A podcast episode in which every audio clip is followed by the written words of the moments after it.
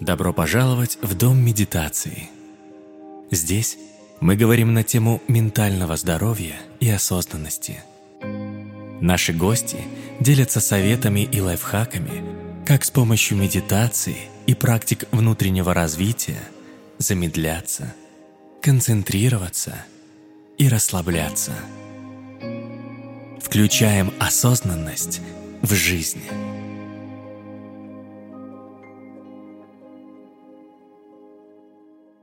Привет-привет, с вами я, Марита Захарова, и у меня в гостях Марина Коваленко, преподаватель йоги и медитации из Санкт-Петербурга, хозяйка ретритного дома, организатор и ведущая йога-туров, ретритов, випасан, а еще жена, мама, путешественница и исследователь себя. Мои гости часто говорят про випассану, но еще ни разу мы не погружались глубоко в эту тему. Марина прошла 9 ретритов по медитации, и она тот самый человек, который может нам рассказать о том, что же такое випассана. Марина, привет! Привет, Марита! Очень рада тебя слышать, видеть, и э, большое спасибо, что ты меня пригласила на этот подкаст. Я с удовольствием поделюсь своим опытом, знаниями.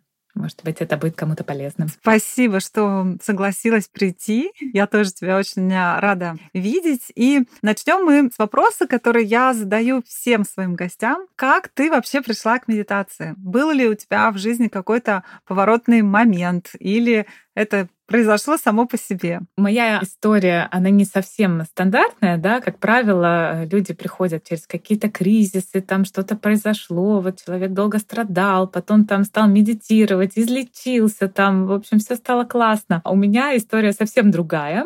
Я много лет уже практикую и преподаю йогу, э, практикую уже более 18 лет, и где-то около там, 6 лет или больше даже, наверное, я преподаю. И когда я училась на преподавательских курсах, на самом первом преподавательском курсе, почему-то э, тема медитации, она всегда обходит стороной, хотя это одна из важнейших э, частей йоги, в том числе практики концентрации, сосредоточения, их там целый конгломерат. Ну, почему-то они считаются высшими. Ну, понятное дело, что они считаются высшими, да, и об этом даже никто не говорит. То есть, ну, вам еще далеко, там, ну, когда вы там с руками и ногами в асанах разберетесь, потом там пранаямы освоите, потом говорят, начинайте с себя, яма не яма. Ну, это моральные принципы, да, которые ага. есть и в йоге, и в буддизме, и во всех каких-то традициях, религиях, ну, такие общечеловеческие а, нормы морали и нравственности. Начинайте с себя, а потом потом посмотрим. Я слышала это много-много раз в разных интерпретациях, и в какой-то момент я спросила у нашего ведущего преподавателя, а когда, собственно, будет медитация, и он мне сказал, Марина, вообще-то медитация — это разговор с Богом. И если вы еще к этому не пришли, то нам не о чем с вами разговаривать. Да ладно. Я, конечно, очень удивилась. Вот, но это было давно. Да, я давно практикую, давно преподаю. Я очень удивилась и подумала, ну, действительно, наверное, это что-то вообще запредельное, просто не стоит даже и мечтать об этом. Не то, что хоть как-то изучить. Вот. И э, несколько раз я сталкивалась с тем, что преподаватели, даже очень опытные, такие именитые звезды, они как-то обходят тему медитации стороной. И тоже я убеждалась в том, что, ну, в общем-то, нечего туда лезть. А пока не познакомилась э, совершенно случайно на просторах интернета с Игорем Будниковым, mm. который славится своим простым языком, какими-то яркими метафорами, понятными примерами. И тут я, конечно, сразу поняла, что такое медитация. Сразу сразу начала практиковать, э, изучила весь его блог э, и стала дальше развиваться в этом направлении. Вот такая своеобразная история. Конечно, медитация очень повлияла на меня, э, но вот точка входа была вот такая забавная. Очень забавная. И разговора с Богом не понадобилось, чтобы тебя пустили в эту тему. Да. да. А, но ты уже давно медитацию в том числе практикуешь, и, наверное, у тебя в целом как-то это отразилось на всей твоей жизни. Или за счет того, что ты давно йогой занимаешься, какого-то такого не возникло эффекта с приходом медитации? медитации. Изменилось что-то? Конечно, изменилось, потому что медитация — это то, в том числе, что приводит нас э, к себе. Мы начинаем лучше слышать себя. Конечно, это оказывает влияние на всю жизнь, начиная от э, работы, выбора профессии, окружения, заканчивая как-то личной жизнью, самоощущением, саморазвитием своим. Я начала медитировать вот так плотно и регулярно в тот период, когда я работала в крупном российском банке. Уже будучи преподавателем йоги, уже практикую йогу, я решила, что каким-то там материальным или соображением таким карьерным, да, мне вот хочется вновь вернуться в офис, э, быть там звездой. И я работала в банке, и в какой-то момент э, мне все там не нравилось. Я понимала, mm. что я просто здесь отсиживаю часы, уже обладая такой высокой степенью осознанности, которая у меня была на тот момент. Я понимала, что ну, для меня это просто как большой кошелек. Я обмениваю свое время на деньги. Вот и все. Ничего интересного там не было. Ну, на какое-то время мне это подходило. И в один момент я села в медитацию прямо посреди рабочего дня. В перерыве э, я старалась выходить э, как-то прогуляться в садик, это было лето. И в наушниках я медитировала, сидела на лавочке там или на травке, сидела, медитировала. И я слушала какую-то простую медитацию, там типа сосредоточьтесь на дыхании, посчитайте вдохи и выдохи. Когда я открыла глаза там через 7-10 э, минут, я поняла, что я больше на работу в офис не вернусь. И это решение было не таким, что, знаешь, я там сейчас все там изменю, там все разгромлю.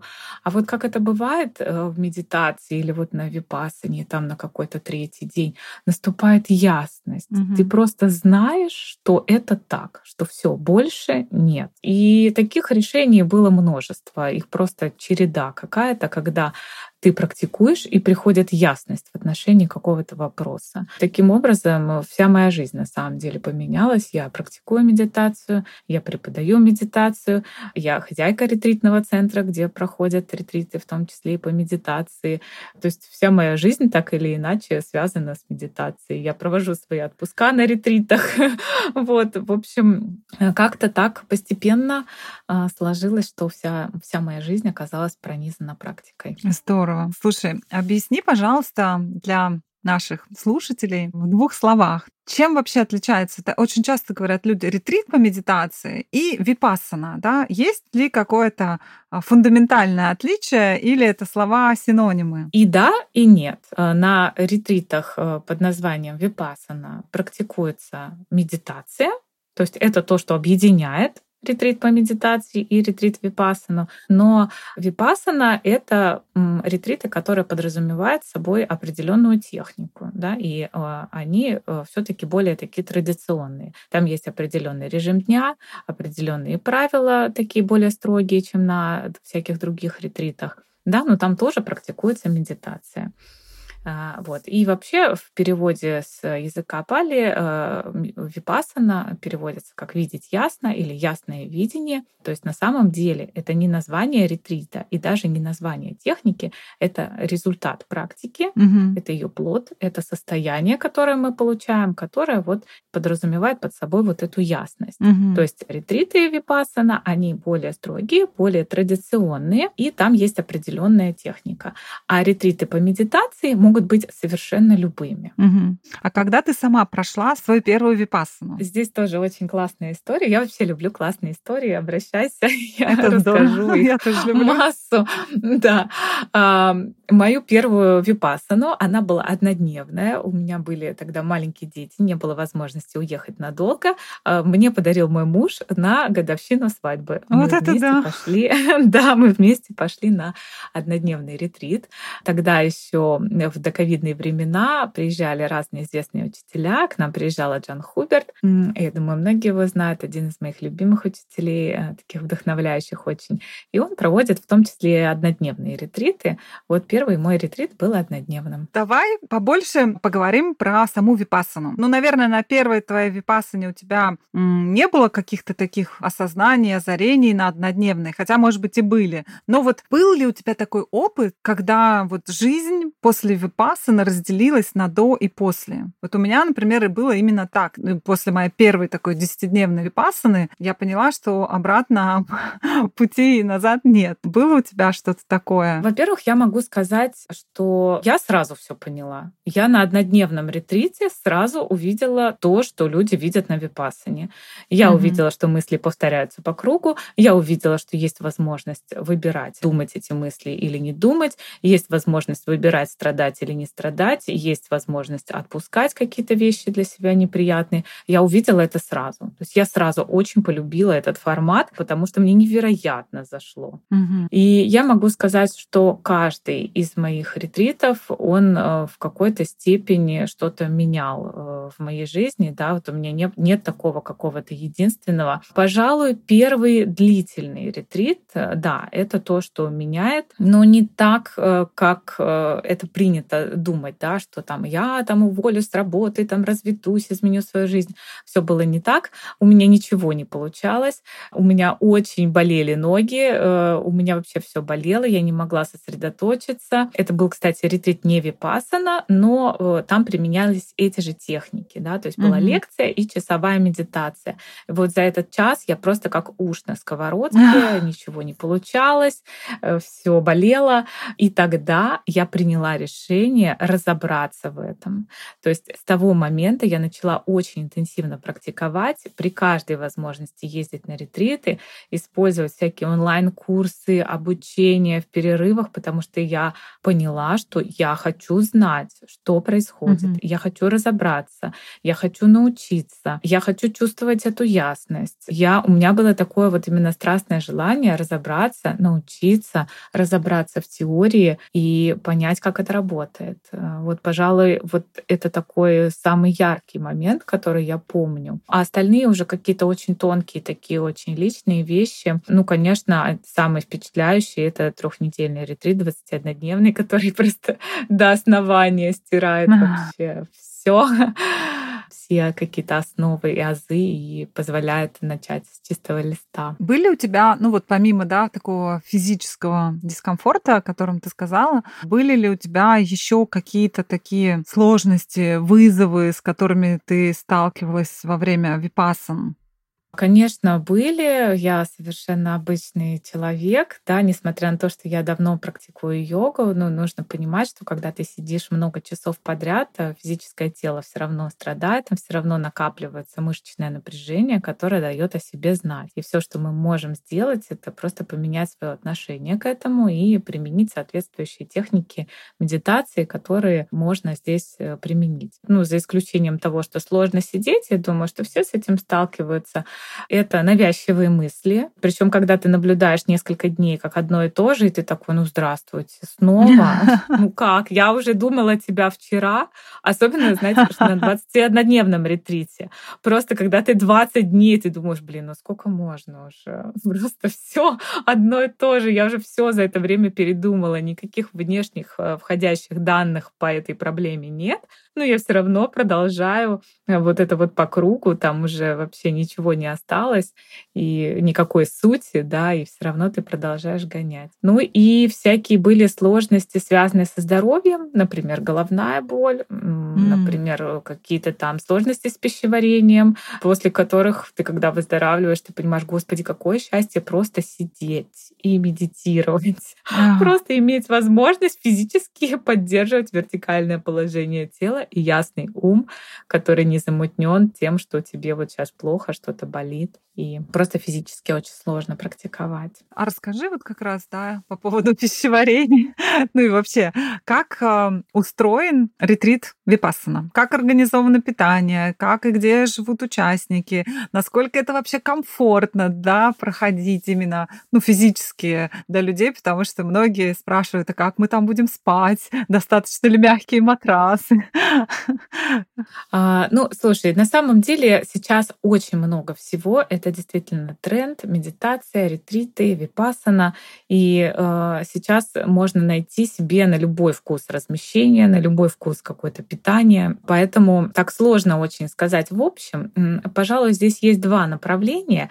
Это ретриты, которые проводятся в каких-то больших центрах. Как правило, там более строгие правила а, и более какие-то аскетичные условия. Но есть центры очень хорошего уровня, где супер мягкие кайфовые матрасы, как в данном центре у Игоря Будникова, допустим, просто ты ложишься в эту кровать и чувствуешь себя самым счастливым человеком на свете.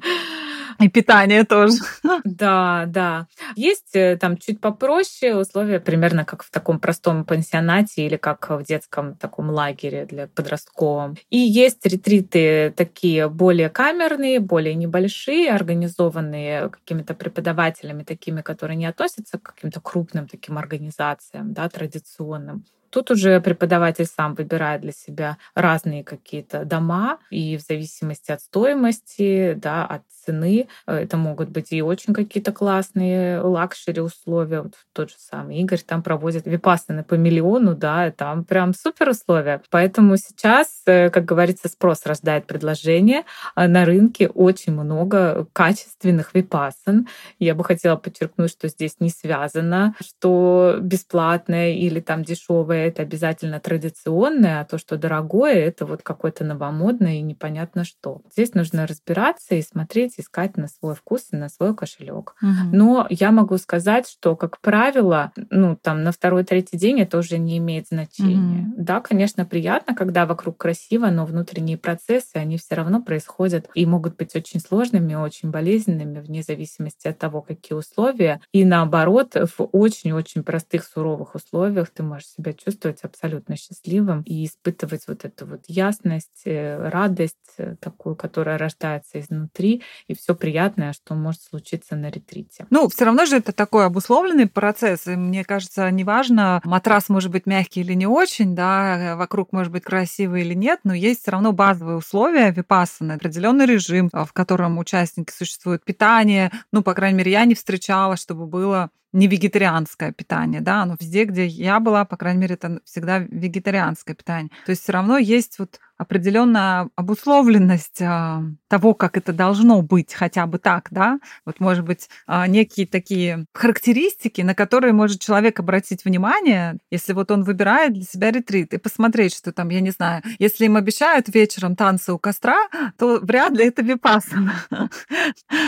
Да, совершенно верно. Випассана — это прежде всего определенный режим дня и интенсивная практика. То есть, как правило, это ранний подъем, 4, 5, 6 6 утра, иногда бывает 7, очень редко, а, ну, если это зима или какие-то выездные там випасаны, допустим. Ну, вот скоро я буду проводить, э, ну, я сама провожу, там попозже об этом расскажу, но я буду проводить на Алтае, там разница во времени 4 часа, да, и я не вижу смысла там подъем в 4 утра, это будет 12 часов ночи, и люди просто будут спать целый день, mm-hmm. да, у нас будет чуть-чуть попозже подъем, чтобы хоть как-то высыпаться. Mm-hmm. Но, как правило, да, это очень ранние ранние подъемы, и это интенсивная практика, то есть что здесь имеется в виду? Она практически без перерывов. То есть там 45 э, минут или час медитации сидя, или медитации при ходьбе чередуются. В некоторых традициях они не чередуются. То есть только сидячие есть лекции, есть перерывы на обед и какое-то свободное время, когда можно отдохнуть. Но в целом это там 8, 6, 8, 10 часов медитации в день. То есть это сплошная медитация, там практически нет свободного времени. И это, как правило, э, все приемы пищи в первой половине дня, потому что а, если медитация проводится близко к традиции, да, то после 12 часов запрещено употребление твердой пищи, то есть, как правило, ранний завтрак, ранний плотный обед, плотный, попрошу обратить внимание, то есть кормят на випассане, как правило, очень хорошо. Угу. Ну, по крайней мере, так, что наедаешься, випассана — это точно не голод. Вот запомните это. И потом бывает э, либо ужин, э, если это какое-то холодное там время года, и если ретритный центр позволяет, и учитель готов на это согласиться, либо какой-то полдник. Если это теплая страна, то могут быть только напитки или там только один фрукт какой-то небольшой или даже половинка. То есть э, в целом это очень строгий режим и ограничения по питанию по времени, не по количеству. Я никогда не встречала еще голодной випасаны. А у тебя были какие-то точки зрения бытовых условий, было ли когда-то, что вот из-за них у тебя что-то не получалось на ретрите? Я помню, ты рассказывала, как сложно было проходить из-за всяческих птиц и насекомых а, в Таиланде ретрит. Может быть, еще бывают какие-то такие сложности? А, ну, ты знаешь, сложно вот так сразу определить, что влияет на практику, а что не влияет. Потому что бывает так, что ну вот все прекрасно и все безупречно, да, но ты все равно страдаешь, потому что внутри тебя идут какие-то процессы, какие-то навязчивые мысли, тревожные состояния. И наоборот, когда условия очень простые, ты чувствуешь себя счастливым, и практика идет замечательно. Тут нельзя сказать, но бывает иногда, что санблок, допустим, расположен отдельно, а на улице достаточно прохладно. И вот когда у меня были длинные волосы, мне приходилось как-то думать, как так э, помыть голову и не замерзнуть.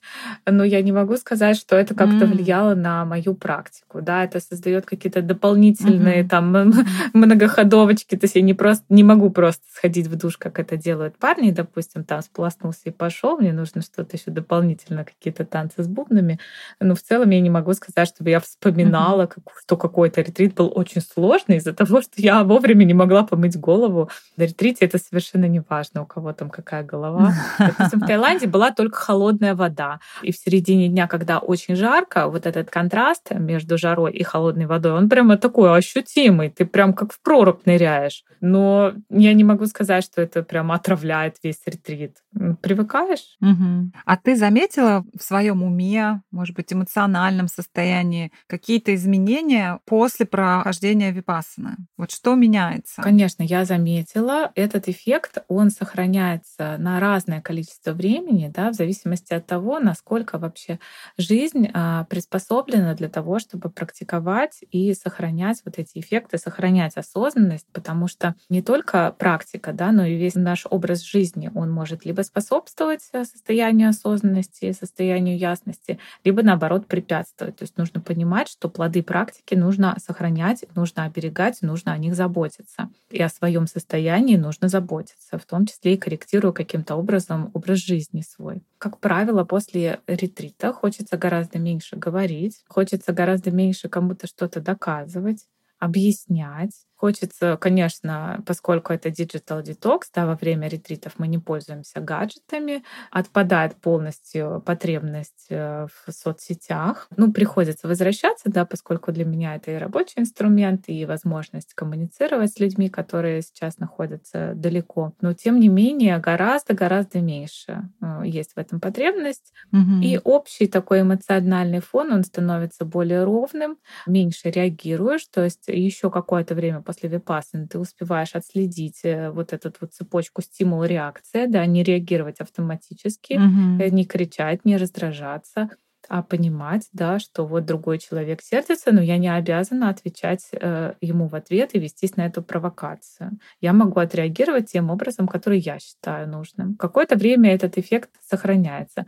Ну и плюс какие-то базовые там осознавания относительно своего внутреннего устройства, допустим, о том, что все меняется, и иногда не нужно бросаться решать какую-то проблему, можно просто подождать. Или когда настроение плохое, сто процентов оно скоро изменится, нужно просто подождать. Вот какие-то такие базовые вещи, они, конечно, прорастают, и их уже не забываешь. Да, это, знаешь, самое важное, мне кажется, сохранить то, что ты получаешь на ретрите, как можно дольше, чтобы дальше все это интегрировалось в жизнь. Но к сожалению, мы же не можем, да, ну, часто проходить ретриты, чтобы постоянно вот этот накопитель работал, да, накопил опыт на ретрите, вот он какое-то время есть в жизни. Может быть, у тебя есть какие-то советы, как можно вот этот эффект после прохождения випассаны сохранить на дольше, да, скажем так? А, что этому способствует? А, да, конечно, у меня есть э, какие-то свои такие лайфхаки, да, потому что для меня это очень ценно. Состояние, которое я получаю на випассане, а, оно невероятно прекрасное, и хочется его сохранять как можно дольше. Во-первых, э, главное условие випассаны — это тишина. Мы не разговариваем друг с другом, мы не общаемся. И вот я считаю, что проводить э, в тишине и вне коммуникации какое-то время, это очень важно. То есть если вы работаете, допустим, пятидневку, хотя бы на выходные, один день себе или половину дня а, выделять, что вы ни с кем не общаетесь, это прямо очень важно. Желательно ограничивать э, гаджеты, ну, в какое-то хотя бы определенное время, да, хотя бы там, опять же, один день или полдня. И мне очень помогает контакт с живой природой. Я очень люблю какие-то красивые места. Все мое жилье, оно расположено в каких-то таких зонах, где есть возможность погулять, э, где есть деревья, где есть вода. И проводить время mm. на природе и куда-то выезжать — это прямо то, что дает возможность как-то замедлиться, заземлиться, побыть наедине с собой, порассматривать свои мысли, настроиться собой. А, это очень важно. Я бы сказала, это прям такой ключевой момент. Э, вот три вещи, да, это э, одиночество и пребывание вне коммуникации, это digital detox и это выезды на природу, общение с природой. Знаешь, я недавно буквально как раз у Джана Хуберта читала о том, что он говорит, что природа, она уже сама по себе источник практики. И мне это так откликается, знаешь, вот находясь там, вы, будучи в контакте, да, вот там уже есть все и тишина. И если ты идешь на природу не для того, чтобы делать селфи, да, а оставляешь там где-то гаджет, то, в общем-то, это такой очень классный способ вообще созерцания жизни такой, какая, какая она есть. Да, я полностью с тобой согласна. Я очень люблю природу, и для меня практики на природе, они часто получаются гораздо более глубокими, чем дома, а, несмотря на то, что много впечатлений. Вот это состояние, допустим, красоты, каких-то красивых мест, оно уже делает такую предустановку к практике, уже более такое приподнятое, более возвышенное такое состояние. Часто какие-то очень яркие прорывные практики для меня случаются именно в местах силы, в каких-то природных местах силы. Я поддерживаю тебя абсолютно в этом. Даже если исключить вот э, какой-то такой да, магический компонент, немножечко эзотерический, можно и с практической точки зрения рассмотреть. Э, в природе очень много каких-то маленьких элементов, за которыми мы можем наблюдать и таким образом наращивать свою концентрацию. Да? Ведь очень же многих привлекает медитация именно наращивание концентрации и возможность сосредоточиться и успокоиться. И наблюдая там за всякими mm-hmm. этими листочками, за солнечными бликами, за муравьишками, за птичками, а, нам приходится mm-hmm. сосредотачиваться, да, особенно если этого много, да, если это 3D, там 4D, 5D мы за всем за этим наблюдаем, мы уже автоматом становимся более сосредоточенными. Угу, да.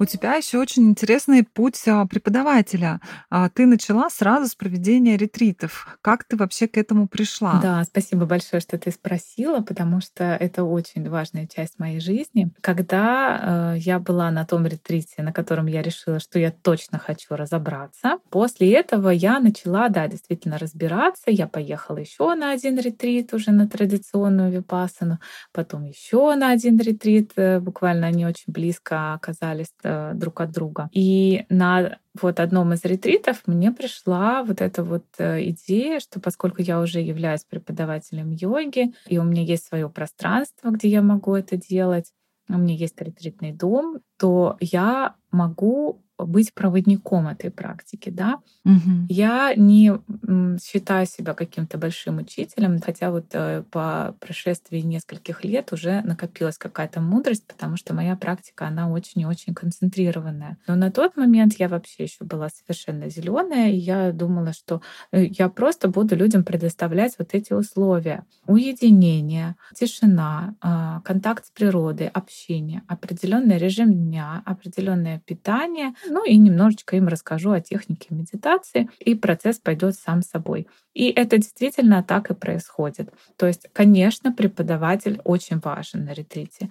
Конечно, э, то, что он говорит, и его поле, его энергия, его личность, это очень важно. Но именно сочетание вот это, что тишина, digital detox и чередование практик, большое количество практик медитации в тишине, оно работает уже само по себе. И я очень и очень счастлива, что это действительно так, что все получилось, что у меня не было неудачных ретритов, они все работают, потому что работает тишина, потому что работает медитация, потому что работает общение с природой. Угу. У меня была такая идея, да, передать людям эту возможность, потому что э, крупные ретритные центры, аскетичные условия, какие-то странные учителя, монахи, это может отпугивать людей от практики. И у меня была такая mm-hmm. идея именно а, соединить а, практику и людей, которые как-то задумывались об этом, но не решались. Да. да, предложить им, что вот, пожалуйста, приезжайте в обычный комфортный дом к обычному мирскому человеку, проведите хорошо время в тишине и сделайте свои выводы. Попробуйте, просто попробуйте.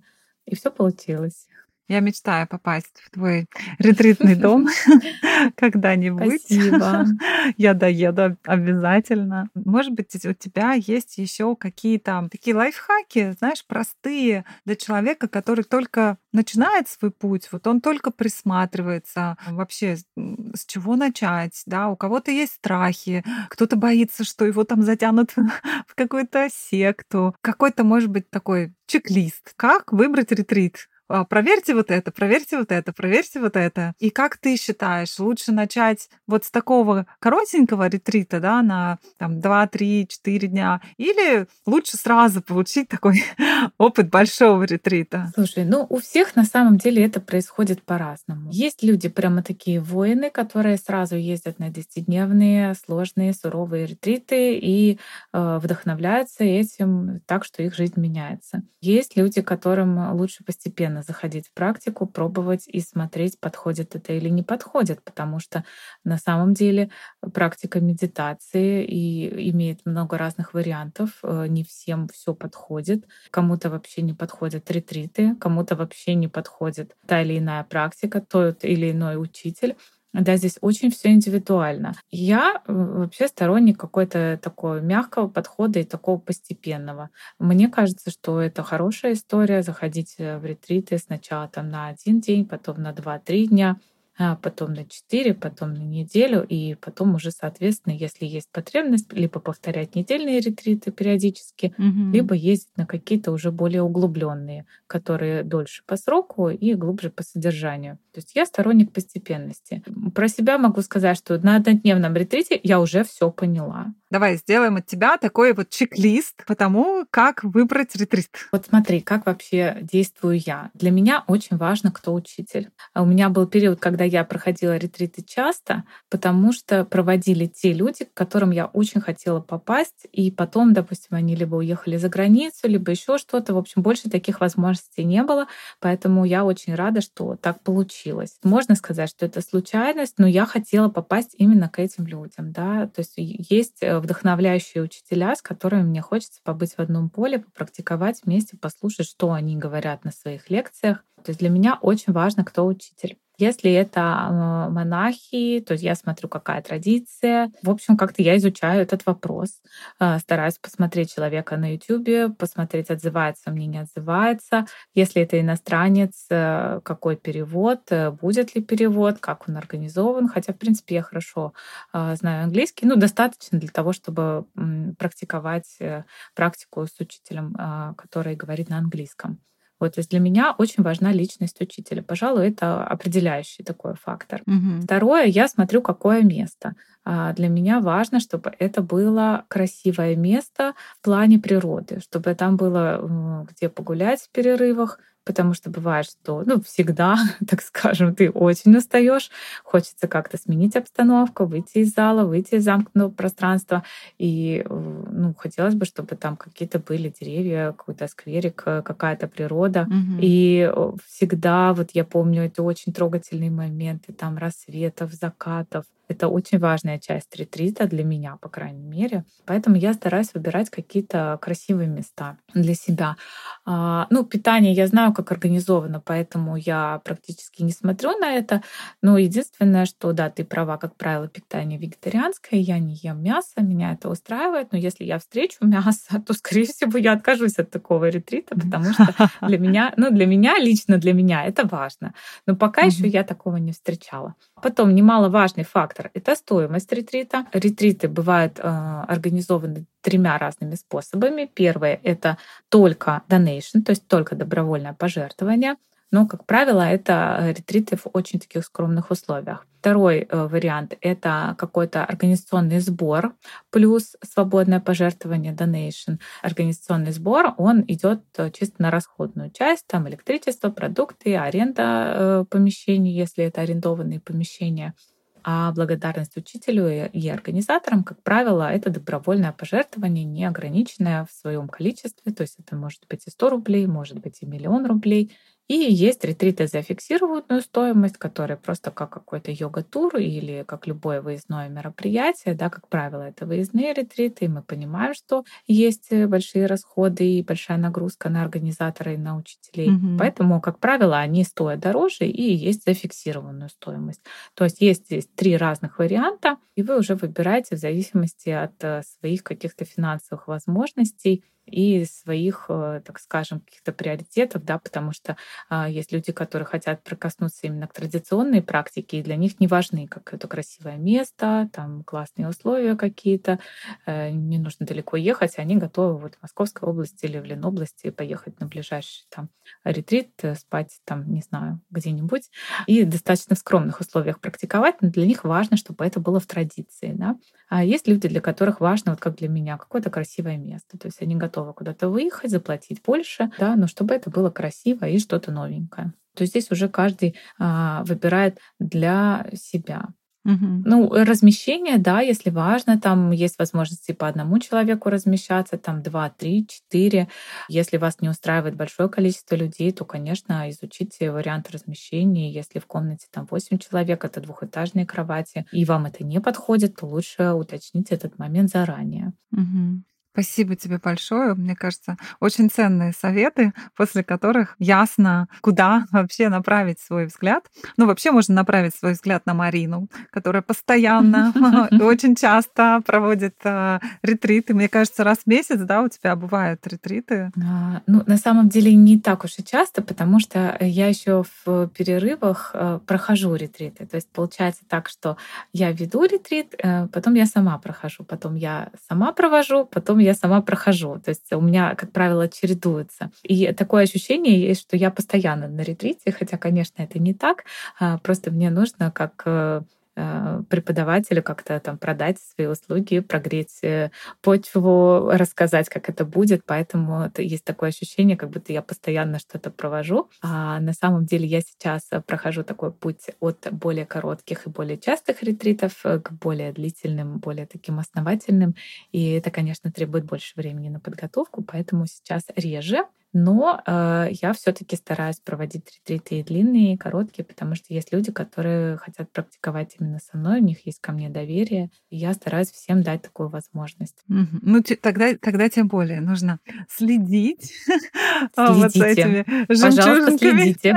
когда, когда у Марины будет следующий ретрит, я знаю, что у тебя будет зимой на новогодние праздники, Випассана на Алтае, это просто звучит э, очень здорово здорово. Да. Присматриваюсь тоже к этой возможности. Вау. Оставлю вам а, ссылочку на Маринина Телеграм, где вы сможете получить информацию. Обратите внимание, не упустите эту возможность. Спасибо. Потому что там же очень мало мест у тебя, да, буквально 10 человек или ну, что-то да, такое. Да, да. Скоро мест уже не будет. Да, там уже на самом деле половина занята.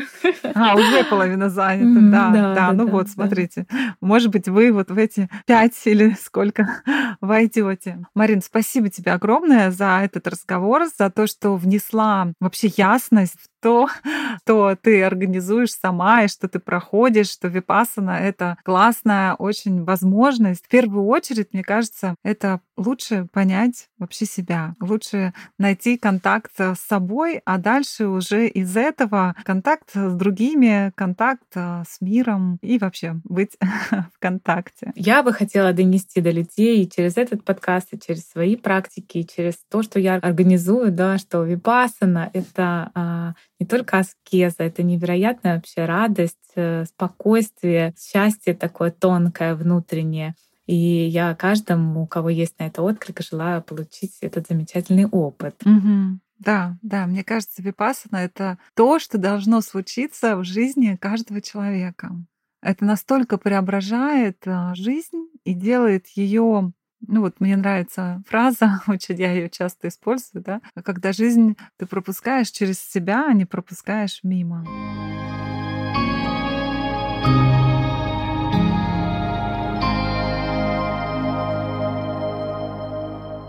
Друзья, подписывайтесь на наш подкаст. Вы нас очень поддержите своими лайками и отзывами. Слушайте везде, где вам удобно. Делитесь обратной связью, предлагайте темы, задавайте вопросы, читайте наш телеграм-канал «Дом медитации» и, конечно, медитируйте вместе с нами.